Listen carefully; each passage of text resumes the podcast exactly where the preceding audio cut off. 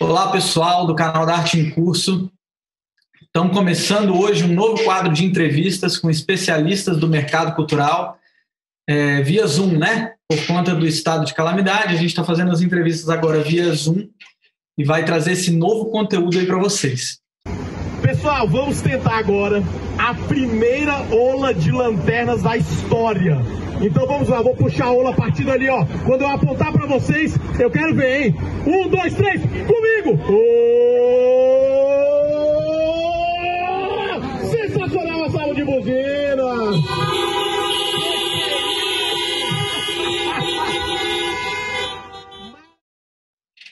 Bom, gente, nosso primeiro convidado dessa série aqui é o Guto Jabur, que é um grande empreendedor aqui da cidade de Brasília e atua no ramo da cultura já há alguns anos com vários eventos de sucesso. E eu quis começar com o Guto porque ele fez uma coisa que foi é, totalmente fora do comum. Ele, no momento em que surgiu essa crise, ele começou a viabilizar a ideia de um festival drive-in. Então, aqui em Brasília, agora a gente está praticamente sem nenhum evento cultural, a cultura estava completamente parada. E o Guto idealizou é, esse festival drive-in e começou a removimentar a cena local. Então, está movimentando a cena da comédia, do cinema, da música e por aí vai. Então, Guto, eu queria que você se apresentasse aí para o pessoal do, do canal da Arte em Curso, seu nome, um pouco da sua trajetória na cultura, nos eventos. Legal. Fala, galera. Obrigado pelo espaço. Obrigado, Flávio, pelo espaço também. Meu nome é Guto Jabur. É, atuo na, com produção de eventos já faz sete anos agora. E comecei como acho que quase todo produtor cultural, né? Comecei por uma inquietação, uma vontade de, de, de fazer, é, de, de, criar, de fazer um evento, de tirar alguma ideia do papel. E de lá para cá a gente já fez de tudo, já fez desde festival de, de cerveja, não sei se você vai lembrar, a gente fez o Casa Beer, na época foi o é. maior festival de cerveja do Centro-Oeste estão me ouvindo bem? Estou te ouvindo. É, até festivais de música clássica, a gente fez o balé Quebra-Nozes no ano passado, que foi super legal.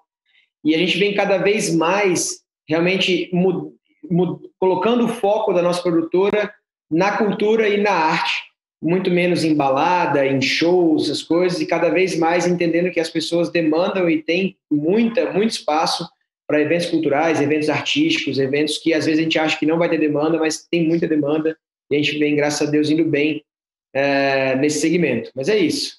Isso é um pouquinho aí da minha trajetória. Já tinha fez a Wine Music, que é outro evento legal. É, a gente tem, tem bastante histórico aí, mas como hoje o foco é drive-in e cultura, a gente vamos focar nesses daí. Massa. Então, é, já aproveitando do drive-in, eu queria que você explicasse para a galera do canal é a concepção do festival, assim, o que é o Festival Drive-In aqui em Brasília, é o conceito mesmo. Legal, foi tudo muito rápido, né, Flávio? A gente tinha uma programação extensa de, de eventos para o ano e a gente estava realmente super animado para 2020, achando que fosse ser o ano, que a gente fosse arrebentar, né? E, e aí veio essa pandemia, que era uma coisa que quando surgiu lá na, no final do ano passado, todo mundo achou, porra, é um, um SARS novo aí que vai ficar lá na China, ninguém ah. tinha a real dimensão do impacto que isso fosse ter no mundo inteiro. Então, até, até março, eu tá, quando começou a surgir a coisa no Brasil, eu ainda estava assim, pô, beleza, abril vai estar tá rolando evento, né? Em maio, é, eu acho que até você, né? Dias, né? É, a gente falou com você aí até, pô, não, mas o Festival EON, lá o de música clássica, vai rolar, tá tudo certo, em julho tenho certeza que vai rolar. E não rolou, né? E quando a gente sentiu isso, quando eu vi que, cara, realmente é, o negócio é feio, é sério, e provavelmente esse ano, tudo que a gente imaginou de evento que fosse ter interação de público não fosse, não ia acontecer, eu, foi, eu primeiro dei um baque, né? Primeiro deu um baixo astral do caramba, fiquei umas duas semanas aí, cara, quase de cama com baixo astral, mas teve um dia que eu virei e falei assim, cara, não dá, é, é o novo normal, eu não gosto dessa frase, mas é isso, é o novo normal, a gente tem que acordar para Jesus e, e ver que tem que mudar, tem que, tem, que, tem que tirar alguma coisa do papel. E foi muito engraçado. Eu vi num perfil de comédia no Instagram que chama Perrengue Chique. É, eu vi um, um, um, post de uma galera na, na Alemanha, eu acho, fazendo uma rave drive-in. E aí eu tava com minha noiva, cara, do meu lado, assim, eu tava, tipo, os dois de bode na, tipo, conversando, eu vendo o Instagram, e aí eu olhei e falei, amor, e se a gente fizesse um, um evento drive-in aqui, em Brasília. E ela virou e falou, poxa, tá, né? A gente que é produtor cultural tem ideia 24 horas por dia, né? Então é. ela falou, ah, mais uma, mais uma piração nesse retardado, deixa, deixa quieto, né? E do dia que eu falei isso, só que eu, eu, comecei a ver que realmente, cara, fazia sentido. A gente precisava criar um novo formato. Isso, é, sou o tipo da pessoa que não consegue ficar parado e eu falei, se essa é a realidade que a gente tem, a gente precisa pensar em formatos, esquecer o para trás, não querer ficar ressuscitando um formato que não vai dar certo nesse momento e pensar em novos formatos que vão dar certo para esse momento. E eu falei, cara, o drive-in se, se, encaixa muito bem. E você tem, e, e, e, legalmente, a gente tinha um precedente aqui em Brasília que era o Cine Drive-In. Então, o decreto, do, o, o decreto vigente é, no GDF falava que todos os eventos estão suspensos, porém o Cine Drive-In tem permissão. E aí eu comecei a falar, poxa, legalmente você não pode dar uma permissão para uma única empresa, isso é proibido. Então, se o Cine Drive-In tem permissão, eu acredito que se eu montar um drive-in, eu também tenho que ter obrigação, a não ser que ele bloqueie todos. Né? A não ser que o governador uhum. fale, olha, todos são bloqueados. Mas eu falei, é um risco que eu acho que vale a pena correr. E aí eu peguei, a gente começou a conversar, a princípio o projeto ia ser no Pontão, e uhum. que é um outro lugar, para quem está assistindo que é de fora de Brasília, é um outro lugar muito legal aqui na cidade, é um lugar que tem uma vista para o Lago Paranoá, que é um ponto focal de Brasília, e a gente pensou em fazer o projeto lá. E aí eu comecei a estudar a lei, a legislação, e vi que tinha um risco muito grande de fazer o projeto, o projeto lá, porque eu teria que pedir uma licença temporária. E todas as licenças temporárias estavam, estavam fechadas, estavam proibidas de serem, de serem analisadas. O cara não ia nem analisar o meu projeto. E aí a gente começou a quebrar a cabeça e, e, a gente teve a ideia de fazer no aeroporto. O aeroporto ele não é uma área do GDF, ele é uma área federal. Então, talvez possa ter uma oportunidade de, de a gente fazer. Tudo isso eu estou contando, mas porque a gente, a gente vive num país muito complexo juridicamente, né? Então, às vezes, a gente tem muitas ideias e a gente esbarra na questão legal da viabilidade de executá-las, principalmente nesse momento. Então, meu foco foi muito, primeiro, achar um projeto que fosse viável para a pandemia e, segundo, estudar se esse projeto era, era realmente legalmente viável de se fazer. Então, em paralelo a isso, a gente foi criando todo o projeto, mas a gente entendeu que fosse viável, tanto é que está rolando, né? Tem uma semana que está rolando. Mas foi daí que surgiu o projeto. E aí a gente criou um, um programa, um projeto multicultural. O cinema, uhum. ele é uma, um, uma, um dos pilares do projeto. Mas a gente entendeu desde o começo e falou, cara, todo mundo, toda a cultura está parada. Então, se a gente se limitar a cinema, é muito pouco. É, a gente vai fechar a porta para muita coisa legal, muita gente legal que está parada. E aí a gente tá criou esse trabalhar, né? Oi? A gente está querendo trabalhar, né? Que a galera querendo e precisando trabalhar, né? Oportunidade. Exatamente. Então a gente queria dar oportunidade, mas não só no sentido de falar, poxa, vou dar oportunidade, mas falar, as pessoas querem consumir isso. As pessoas é. querem consumir orquestra, querem consumir teatro, querem consumir esse tipo de coisa. Então, não só pelo lado de eu quero dar oportunidade, sim, tem esse lado, mas sendo prático era as pessoas estão em casa, paradas, desesperadas por sair de casa de uma forma segura, claro. É... Só cinema é pouco, a gente precisa de mais. E aí surgiu a ideia de fazer uma coisa multicultural. Então a gente, desde o primeiro dia, a gente abriu uma orquestra, né? E quando a gente começou a falar de orquestra, todo mundo falou, porra, não vai dar, ninguém vai querer assistir a orquestra do carro. É, aí veio o nosso lado também de assumir risco. A gente assumiu isso, eu falei, eu acredito que a orquestra vai da gente, porque as pessoas iam no Cine, no Cine Brasília assistir a orquestra terça-feira. Então só vou mudar de lugar. E deu sold out. Em dois dias não tinha mais nenhuma vaga. Né? Então, esse é um pouquinho do evento aí. Eu, eu, passei por várias áreas, mas é um pouquinho do que é o festival. Ah, muito bacana. É, alguns insights aí para a galera que está assistindo é, dessa fala do Guto. A primeira é essa: é, as pessoas estão sedentas por cultura. Então, ao mesmo tempo que a cultura foi aquela que primeiro teve que parar, vai ser a última que vai ter que voltar, tem uma demanda reprimida gigante. Então, para quem é, quiser trazer, pensar em novos formatos de arte aí que sejam seguros, como o drive-in, trazer isso para o público, tem o risco de qualquer evento cultural, mas tem essa vantagem da demanda estar tá muito reprimida. Eu mesmo, quando eu fiquei sabendo do festival, cara, eu estava louco para sair de casa, para consumir cultura, para ver gente, mesmo que do meu carro. O segundo detalhe que eu achei bacana é essa questão que todo produtor cultural tem que ter. Então, é, é ficar criando soluções a todo momento. A solução para o novo formato, depois a questão legal, bom, na, na esfera distrital não está podendo, então vamos achar um lugar da esfera federal. Quem trabalha com cultura, seja você artista ou produtor, né, que hoje em dia o artista tem que se produzir, então eu recomendo muito isso. É, essa piração que o Guto teve aí, ela é fundamental. É buscar solução atrás de solução e o problema é só um degrauzinho para a gente superar. É, eu vi na sua apresentação, Guto, uma, uma, parada que eu achei muito maneira, que você colocou, acho que era uma apresentação para empresas que, que, queriam sediar, que, que, pudessem sediar eventos lá, que era a questão do, do caractere chinês para crise, né? Como é que é?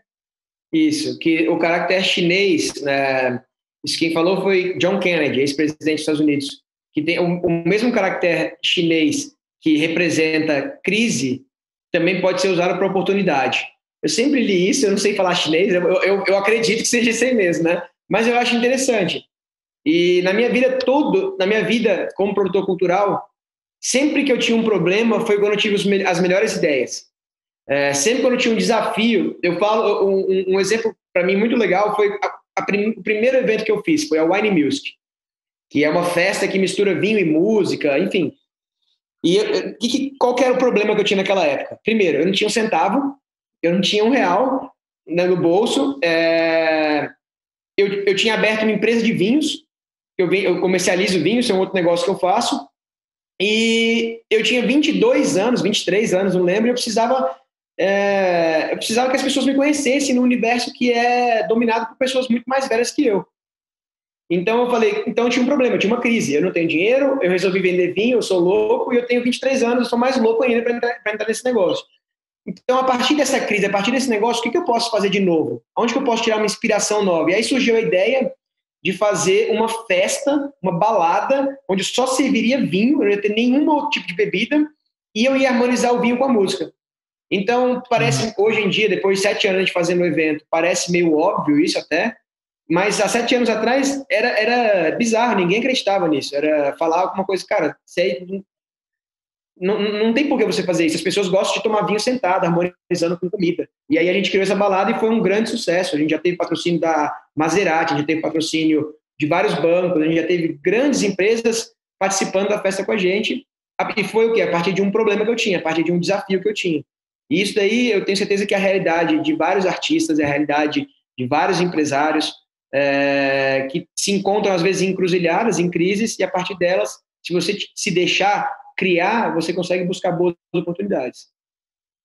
Bacana. É, me lembrou uma live que eu fiz aqui no canal da Arte em Curso, logo que surgiu a pandemia, que a gente viu que a coisa ia durar muito, né? É, uma das coisas que eu falava era exatamente isso. Cara, a gente já trabalha com arte, então é, a gente já trabalha com criatividade e o limite ele é um pouco a mãe da criatividade, né? Quando a gente tem um limite é que a gente tem que realmente ir além. E aí nessa, nessa live, eu acho que ela foi no início de abril, eu dei várias ideias, fui, fui fazendo brainstorming, a galera nos comentários também fazendo brainstorming de várias ideias para a gente se reinventar. A gente chegou a falar de cine drive-in, que eu acho que eu tinha visto essa mesma reportagem que você viu, que já tinha rave fora do país em drive-in. A gente falou é, em alguns tipos de evento online. A gente chegou a falar até que dava para fazer, por exemplo, o pessoal que faz é, comédia de improviso, stand-up, etc. Cara, fazer no Zoom, improvisar com a galera que tá. É, ah, porque comédia tem muito isso, você improvisa com a roupa da plateia, com o cabelo da plateia.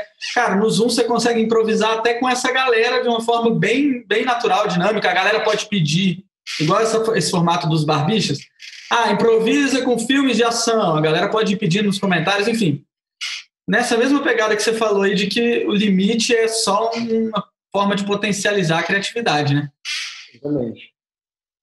Falando agora de uns detalhes técnicos, eu queria saber assim, se alguém é que está assistindo quer fazer um evento drive-in, seja de grande porte ou de menor porte, a parte técnica, o que ele tem que viabilizar? A questão da, da pessoa sintonizar no rádio, questão do telão, até as questões de segurança que você mencionou, de, de espaço entre os carros. Vamos lá. Drive-in, a parte de, de, de projeção e de rádio são problemas, claro, são pontos de atenção, mas são problemas fáceis de solucionar. Você tem dois caminhos para a tela. Você tem o caminho do LED e você tem o caminho da projeção. Né? Então, qual é a vantagem da projeção? Ela é muito mais barata do que o LED. né? Você com um bom projetor alugado, você consegue fazer, você tem que fazer uma, você tem que ter uma tela, né? Às vezes, dependendo se for um drive-in menor, uma superfície de um prédio, viabiliza, funciona também, né, com a projeção. É, uhum. A desvantagem é que você precisa de um ambiente escuro e, às vezes, poucas, poucas se tiver um poste do lado, já começa a inviabilizar a projeção. É, o LED ele tem essa vantagem que, às vezes, fim de tarde você já consegue projetar e ele tem a desvantagem de ser mais caro. Nós optamos por LED. A gente está no aeroporto, tem muita luz no aeroporto e, e, ficaria inviável da gente fazer projeção. Mesmo com a gente tinha um puta de um projetor, não, não ia dar certo, porque tem muito poste, muita luz aqui no aeroporto. A gente foi para o LED. A questão da rádio é mega simples, você tem que ter uma licença da Anatel, mas é, um, é uma burocracia que você vence pelo site mesmo deles, funciona super bem. Em quatro dias a gente conseguiu a nossa licença. É, é, é extremamente importante que você tenha essa licença, porque senão você está tá fazendo um crime federal, que é, é, pirata, é rádio pirata, então, uhum. você tem que ter essa licença, não é difícil tirar, então é só você entrar no site e tirar. E qual que é a maior bucha de um drive-in? Os filmes, a licença dos filmes. Cara, isso, eu, eu subestimei esse problema, é um baita problema, porque os filmes, a, os cinemas, eles têm, eles basicamente monopolizam a transmissão de, de filme. Então, da mesma forma que você tem que pagar o ECAD para você transmitir, para você passar algum tipo de música ou transmitir algum tipo de música, né? você tem que pagar a ALDA. A ALDA é o ECAD dos filmes, né? Então, você tem dois caminhos. Você pode ir, se você tiver um projetor de cinema, você pode tocar os filmes de cinema, mas você também tem que ter uma permissão e é super complexo, é, é de difícil acesso. Não é que nem o ECAD, você chega lá e paga e é isso. A, a, a Alda é uma empresa mais difícil de acessar, os estúdios são extremamente difíceis de acessar. Então, é um trabalho que a gente hoje, já com o drive-in rodando, nós somos um dos maiores drive-ins do Brasil, a gente está ainda pelejando para caramba para conseguir a licença de bons filmes. É, uhum. Então, esse é um problema. E você não pode tocar o filme sem, sem licença. É, é, é também é muito sério isso e você vai, pode correr um risco aí, principalmente se o seu projeto for maior, de estar tá com de estar tá realmente fazendo um crime de pirataria. Você está transmitindo um produto sem ter licença para fazer isso. Então, esse é um ponto de atenção super importante. Se alguém estiver pensando em fazer um drive-in, é importante procurar a Alda logo de cara, ver quais filmes estão disponíveis. Não é barato, mas também não inviabiliza. E ir atrás dos estúdios e pensar em soluções é, mais. É, por isso que a gente está cada vez indo mais para a cultura, até. Esse é um outro motivo. Porque a cultura vende mais. A cultura não, porque se. Desculpa, me, me expressei mal, mas indo para teatro, indo para música e ficando menos com o filme, que o filme é muito burocrático, enquanto a relação uhum. com o artista, a relação é, com, com, uma, com, um grupo de teatro é muito mais fácil, é você e eles. Então, é, esse, essa, na minha opinião, é, esse, na minha opinião, é o ponto de atenção mais é, crítico que alguém que queira fazer um drive-in precisa ter. Um outro ponto é você marcar as vagas, você tem que tomar, você tem que tomar cuidado se todos os carros vão estar enxergando a tela, então a, a tela tem que estar alta, é, você tem que ter um tamanho de tela grande o suficiente para poder a, a comportar a quantidade de carros que você quer colocar naquele local. Então, você tem um estacionamento grande, cabem 200 carros lá. Você tem que ter uma tela proporcional para isso. Não adianta você botar uma telinha lá, porque na segunda sessão os caras já vão ficar putos, vão te detonar na rede social e você tá não vai conseguir prosperar, né? É, mas acho que esses, esses quatro pontos são mais importantes, que é a qualidade e o tamanho da tela, você conseguir a licença na Anatel e você conseguir a licença dos filmes que você vai passar tem que ver isso com certa antecedência ou então com muita intensidade, ligar para todo mundo para conseguir isso para dar certo. É, quando a gente falou de drive-in, grande parte do público era a galera do circo, do teatro, da música. Eu acho que é uma galera que vai mais para a segunda opção, que é a opção mais fácil. É, você falou já do Wine Music, você falou que captou de grandes empresas, que o evento tinha um conceito muito atrativo. É, eu queria que você falasse, o nosso assunto principal aqui no, no canal é captação, né, é estratégia de captação para os artistas entenderem como falar a língua das empresas, etc. Eu queria que você falasse brevemente assim sobre as suas estratégias de captação e aí se, se isso já está acontecendo no Festival Drive-In. Legal. Cara, só, só, fazendo um adendo aqui, Guto, todos os links que o Guto está falando aí, a gente vai deixar aqui na descrição, né, dessas licenças que você tem que tirar o link também do Festival Drive-In, obviamente, e eu falei daquela live sobre as soluções para a cultura, também vai estar o link aqui embaixo. Mas manda ver aí sobre os patrocínios. Então, é, eu, eu sou de, um, de, uma, de uma origem comercial. Meu lado é, é sempre muito comercial. É, e às vezes eu vejo muitos eventos que chegam até mim que são que, na, que não nascem no comercial como, na, como os meus eventos nascem. Eles nascem no lado artístico. E aí eu vejo que esses eventos normalmente têm um pouco de dificuldade de, de conseguir criar produtos. Você tem que sempre pensar o seu evento, quando você quer captar, quando você precisa de fazer dinheiro, como um produto.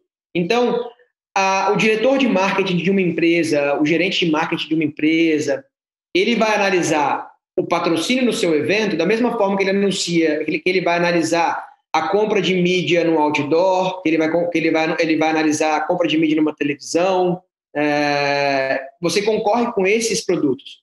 Então, não adianta você virar para um, um, uma empresa e primeiro você vir de forma amadora, né? Você vir sem uma boa apresentação, você vir sem um discurso muito bem alinhado, sem entender o que, o que aquela empresa vende. Sempre que eu vou fazer uma proposta para alguma empresa, antes eu estudo aquela empresa. Então, se eu vou fazer uma proposta do mesmo evento para Claro, ou vou fazer essa, uma proposta para o Banco do Brasil, eu adapto a minha proposta para o que aquela empresa quer ouvir. É diferente o que a Claro precisa do que o Banco do Brasil precisa, do que uma construtora precisa, do que uma marca de bebida alcoólica precisa. Então é muito importante você pensar o evento como um produto e você entender como aquela marca vai poder se beneficiar de investir naquele seu produto. Então esse para mim é o pulo do gato que um produtor cultural precisa ter para sair de vou colocar a logo no evento, vou colocar a logo no, no rodapé do meu banner é, e mil pessoas vão ver isso, porque ninguém, ninguém, nenhum diretor de marketing chegou a ser diretor de marketing achando que logo e rodapé de, de post faz alguma diferença na vida. É, então, o, qual é o valor que você agrega para aquela empresa? Entendeu? No nosso caso aqui no Festival Drive-In, a gente, o patrocinador master é o BRB. E a gente, que é um banco de Brasília, para quem, não, é quem não é de Brasília, né? É, a gente. Patrocinador atual do Flamengo agora, hein, galera? Só para vocês terem noção. É, do Mengão, a gente está no mesmo nível do Mengão. Mas, enfim, a, o, o, o, BRB ele tem um cartão BRB, que é um produto que eles querem ativar. Então, a gente deu uma, uma série de descontos para quem é cartão BRB. A gente está numa tela gigantesca, bem ou mal, a gente é, uma, é um, são milhares de pessoas vendo aquela tela. Então, a gente tem a, a transmissão do VT naquela tela, de um VT institucional, de um VT promocional é, a gente vai ter desconto na compra da Bomboniere. Então, a gente começou a criar um arcabouço de, de, de, de entregas que a pessoa enxerga valor. A gente fez uma sessão exclusiva para os gerentes do BRB e para o staff do BRB. É uma forma dele engajar o staff dele. Né? A entrega não necessariamente, isso foi até uma coisa que você me ensinou, Flávio, é, que eu, uma vez a gente estava conversando e eu peguei isso de você. Mas a entrega não necessariamente ela, ela é de mídia. A entrega muitas vezes pode ser de, de relacionamento, de construção de marca de prospecção de novos clientes ou de ativação de novos clientes dentro do seu evento, né? É, a gente tá, a gente criou um produto agora dentro do Festival Drive-In que tá, as nossas cotas estavam ficando muito caras para as empresas de um modo geral e a gente não queria se desvalorizar e vender qualquer preço. Isso é uma outra coisa importante. Se você se vendeu barato uma vez, você nunca mais se vende caro. É. Então a gente não queria. Eu preferi, preferi falar não. Eu tive algumas propostas que eu preferi falar não do que eu, eu devassar meu preço. Então, o que a gente fez? A gente entendeu que tinha uma demanda por empresas investirem um valor aquém do que a gente queria como um todo no evento. A gente pegou algumas sessões, a gente envelopou essas sessões como um produto e a gente está vendendo a sessão. Aí a gente criou agora o Rock Sessions, que é de, de são três sessões de, de, é, de rock ao vivo. A gente pegou, vai ter o Rock Brasil, Rock Internacional e Larry Beatles. Então a empresa ela vai poder comprar esse pacote são três sessões, ele vai ter uma quantidade de ingressos de um, um, por um preço mais barato. Mas sempre pensando na lógica de produto, na lógica de como que eu posso agregar valor e, e vender. E, e aí o diretor de marketing ele vai comprar o meu evento ao invés de comprar o anúncio na Rede Globo, ao invés de colocar dinheiro no Instagram. É, então esse para mim é sempre o desafio, é sempre assim que eu quebro a cabeça eu penso e graças a Deus a gente vem tendo bastante sucesso em captar recursos para eventos. Cara, maravilha de dicas. É, você falou dessa questão do relacionamento com o cliente, e eu imagino que agora, por exemplo, nessa Rock Sessions, para uma empresa trabalhar o endomarketing, porque as equipes estão, cada um está na sua casa, então como é que você vai unir sua equipe? A galera começa a se desmotivar, de repente você faz um evento só para sua equipe no meio da pandemia, onde ninguém está conseguindo ir para evento nenhum, cada um vai com o seu carro, depois lá no grupo de WhatsApp vai todo mundo comentar. Enfim, acho que essa é uma, uma grande estratégia também. Muito bacana. Cliente, né? você, é... você convida seus clientes para irem lá no para irem no evento, né? Então os, os clientes não estão saindo de casa, estão fazendo nada. Você convida aqueles clientes ou prospects para irem no, no evento. É, é uma forma de você gerar relacionamento, gerar engajamento e gerar negócio também. Massa, muito muito bom. Para quem está assistindo aí, gente, essa entrevista aqui de altíssimo valor de conteúdo. Então, é, compartilha com a galera do meio da cultura, manda para o seu amigo que é produtor cultural também, porque eu acho que esse conteúdo aqui ele tem que chegar na galera da cultura, que é um conteúdo extremamente necessário. Bom, para a gente encerrar essa entrevista, eu queria saber, é, a gente não sabe quando tudo isso vai terminar, mas quais são os seus planejamentos para o pós-pandemia? Você acha que esse tipo de evento drive-in tem algo é, a agregar também, um momento que a gente pudesse aglomerar de novo? Sendo franco, não. Não, eu espero que não também. Eu espero que a gente não consiga segurar esse evento drive-in por, por, muito mais tempo. É, eu, eu sou uma pessoa otimista, eu, eu acredito que até o ano que vem, não sou tão otimista que em setembro vai ter vacina, isso aí, isso aí é ilusão, tá? A gente pensar que esse ano vai ter, eu acho que é uma grande ilusão. É, Mas que para o ano que vem, para os eventos aí pós-carnaval... Oi? É, a galera tá atualizando o Google todo dia ali, né? A vacina tá chegando, é. a vacina tá chegando. Eu acho que assim, por exemplo, Réveillon vai ser muito complicado, Carnaval ainda vai ser muito complicado de fazer grandes eventos. É, então eu acho que a gente vai é, a gente vai ter que pelejar. Talvez o drive-in funcione. O problema, é que, o problema do drive-in é o álcool, né? A gente não pode vincular drive-in à bebida alcoólica. E grandes eventos como Carnaval, Réveillon, shows de sertanejo, por aí vai, essas coisas, eles são quase que obrigatoriamente vinculados ao consumo de álcool. Então, hum. eu, não, eu não consigo ver esse modelo ele indo para esse tipo de evento. Aí talvez a gente vai ter que criar um, um, modelo com maior distanciamento, a gente vai ter que criar com, a, com as pessoas sentadas de uma forma divertida, com um palco, mas onde, onde a gente consiga separar bem as pessoas, né? É, onde não tem uma pista de dança, mas tem as pessoas sentadas em cadeira de praia, curtindo um show, bebendo alguma coisa, esse pode ser talvez um modelo interessante, mas não, não consigo ver o, o drive-in prosperando pós-crise, pós-pandemia. Uhum. aí eu acho que pós-pandemia as pessoas vão estar assim, enlouquecidas para se abraçar. É, se o carnaval já é uma bagunça, vai ser duas vezes mais bagunça. Eu, eu, eu, eu vejo assim. O que eu acredito muito são em modelos híbridos. Eu acho que algumas coisas que a gente vai, é, que a gente vai ter, que a gente está tendo agora, que vão ser levadas para o futuro. Que é, por exemplo, a gente vai fazer um show com o Digão do Raimundos aqui no nosso drive-in. É, vai ser um show super legal, vai ser o aniversário de Brasília, de 60 anos, vai ser Digão convida. É, então eu vou convidar alguma uma galera bacana da cidade, que movimenta a cena de rock de Brasília, né? É, e a gente vai fazer um evento onde as pessoas vão comprar o ingresso para virem para o drive-in, assistirem no drive-in, vão ter alguns diferenciais, algumas, algumas músicas a mais, mas esse evento vai ser transmitido como live. E aí a gente vai tentar monetizar na, no alcance da live também. Então, isso fica um modelo interessante. Por que, que eu estou fazendo. O Rock in Rio já faz isso, de uma certa forma, com, só que numa escala muito maior com o Multishow. Você tá. Você tem o produto Rock in Rio, mas você também tem o produto Rock in Rio na televisão. É, então, uhum. por que a gente não pode fazer isso em uma escala, em uma escala um pouco menor às vezes? Né? E, e eu acho que esses modelos podem ser interessantes. Né?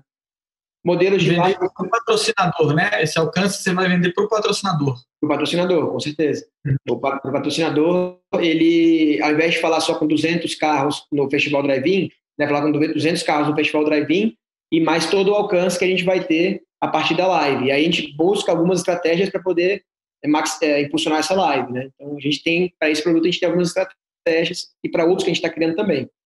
É, mas, mas, por exemplo, eventos pequenos, a gente pode ter, às vezes, algum, algum formato que. Eu, eu vi isso muito na gastronomia. O pessoal desconstruiu o prato, ao invés de te vender um prato, um, sei lá, um risoto, ele te vende o arroz separado, o consumê separado, o, alguns ingredientes picados. Você tem menos trabalho, mas você vai ter ali, você vai juntar isso numa panela. Né? Então você tem algum trabalho, alguma coisa do cozinheiro. E aí esse, esse tipo de produto está vendendo muito no, no, na gastronomia. Qual que vai ser esse produto para a cultura? Sabe? É, como que a gente vai fazer, um, às vezes, um show privado para menos pessoas? Esse híbrido, até o final do ano, até encontrarem a vacina, eu acho que esse tipo de formato ele vai ter sentido e ele vai ter valor também. Bacana. É, aproveitando essa fala do Guto, gente, é, foi aprovada no Senado e na Câmara a Lei Emergencial da Cultura, e lá no finzinho da lei eles falam que a partir de agora a Lei Rouanet, que é a Lei de Incentivo à Cultura Federal, ela vai passar a valer para eventos online também. Então, para um teatro online, um show online, você vai poder captar, aprovar um projeto desse via Lei Rouanet e captar. Isso já estava assim, a gente já estava conseguindo adaptar esse tipo de coisa, mas não era, é, não estava escrito na lei, e agora sai, vai sair essa lei emergencial da cultura. Parece que até dia primeiro agora é, vai ter que ter a sanção presidencial. Se houver veto, volta para o Congresso, e o Congresso parece que já se comprometeu a aprovar essa lei na íntegra. Então é bem bacana para a gente é, ficar de olho. Eventos online agora entram também na lei de incentivo à cultura federal. Legal, hein? É, é, essa foi uma notícia bem legal. Outra notícia também que, que essa lei permitiu é que mesmo os eventos que estão parados, já captaram, eles podem movimentar os recursos, pagar os técnicos, pagar os artistas, para que o evento seja feito depois que a, a crise, né, a calamidade pública passar. Bom, galera, é isso. Vou despedir aqui do Guto. É, depois, depois dessa entrevista aqui, a gente vai ter uma reunião, porque eu tenho um projeto que está captado na Rouanet e eu quero ver se a gente encaixa isso no Festival Drive-In. A gente vai tendo sempre que se adaptar, né? E, bom, brigadão, Guto. Foi de altíssimo valor essa entrevista. Quando você criar um, um novo evento aí, eu vou te chamar de novo, cara, para falar. Quando você Pessoal, tiver uma nova ideia. No Instagram, meu Instagram é Guto Jabur. Jabur é B-O-U-R. É, me segue lá, manda direct, eu vou ter o maior prazer do mundo em responder, em, enfim, em compartilhar aí também algumas das minhas experiências e pegar a experiência dos outros também, porque é aquela ditada, nada se cria, tudo se melhora, não é se copia não, tudo se melhora. Beleza, galera. A próxima entrevista aqui do canal vai ser com uma diretora de marketing que já passou pela Claro, pela Balduco, e ela é, o bacana é justamente que ela trabalhou na área de patrocínios. Então fica ligado no canal, se inscreve aqui embaixo, que a gente tem muito conteúdo para vocês. Obrigadão, Guto. Até a Beleza. próxima. E vamos curtir o Festival Drive-In. O link do, Olá, do Insta galera. do Guto está aqui do festival também. Show. Abraço. Abraço.